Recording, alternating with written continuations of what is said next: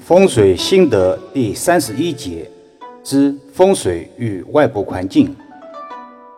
易阳老师今天从住宅外轮方面深入浅出的来论述一二。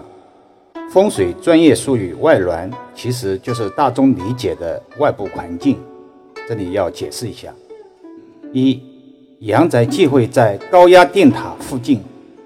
从现实中讲，高压电塔。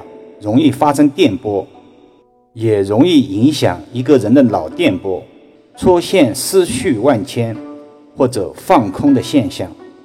时间久了，气场形成，就会损害一个人的正常思维，从而出现胡思乱想的现象。易儿老师建议避开此类阳宅居住。高压电塔在风水中称之为无功煞。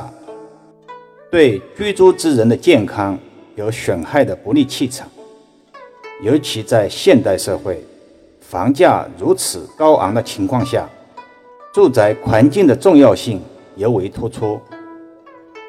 二、地貌忌讳奇形怪状，若宅基地或者大楼基地选择在三角形、枪形、刀形的地方上盖房。此类地方出现血光现象的几率比较高。如果所住的大楼是呈现枪形、刀形、三角形的形态，那么居住在这样的住宅中，也是极容易让人受伤、磕碰、生病的卦象。所谓有形就有灵，如同一个人一辈子玩刀。那么，这个人最可能会在刀上面让自己受伤。玩枪的也是同样的道理，不再赘述。三、忌讳电线杆直冲大门。电线杆直冲大门或者窗户，这样的情况是容易损害一个家庭的气运，也容易招来官司口舌或者犯小人、交到损友的现象。另外，电线杆的电流也会影响一个人的思维，常年积累，容易损伤精神，从而出现精神分裂、思绪不清，与人无法正常交流。易遥老师在实地看舆中曾经碰到过类似案例，无法与他沟通。说东，他问你西；你与他说风水，他问你衣服哪里买的。此人住宅的阳台外五米的距离就是小区的电线杆。比较可怕的是，住宅在三楼，人在阳台上，几乎与电线杆持平。四，忌讳前后楼距过小。什么叫楼距？就是大楼与大楼之间的距离。这种案例在上世纪的单元住宅中并不少见。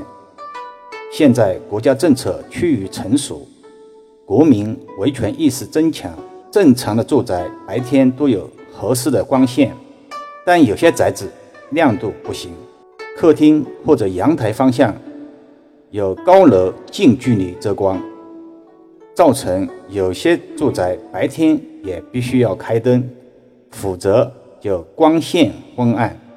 其中也有可能是。宅子主人在装修时擅自改变空间的格局，把客厅装修成卧室之类。易阳老师提醒：此类住宅必须要加上长明灯才可以，否则这样的住宅会卸掉主人的阳气，多为不利，对家人，尤其是年长或者年幼的人，健康冲击最为明显。其实，风水选房。风水装修，包括风水布局，并不复杂，有些事情都是被人为性的复杂化了。好了，更多分享，请至易瑶文化主页收听、点评、转发、收藏。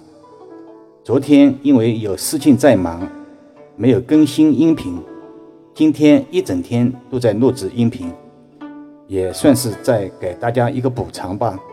当然，如果想要找老师交流咨询的，也可以搜索公众号“易瑶文化”。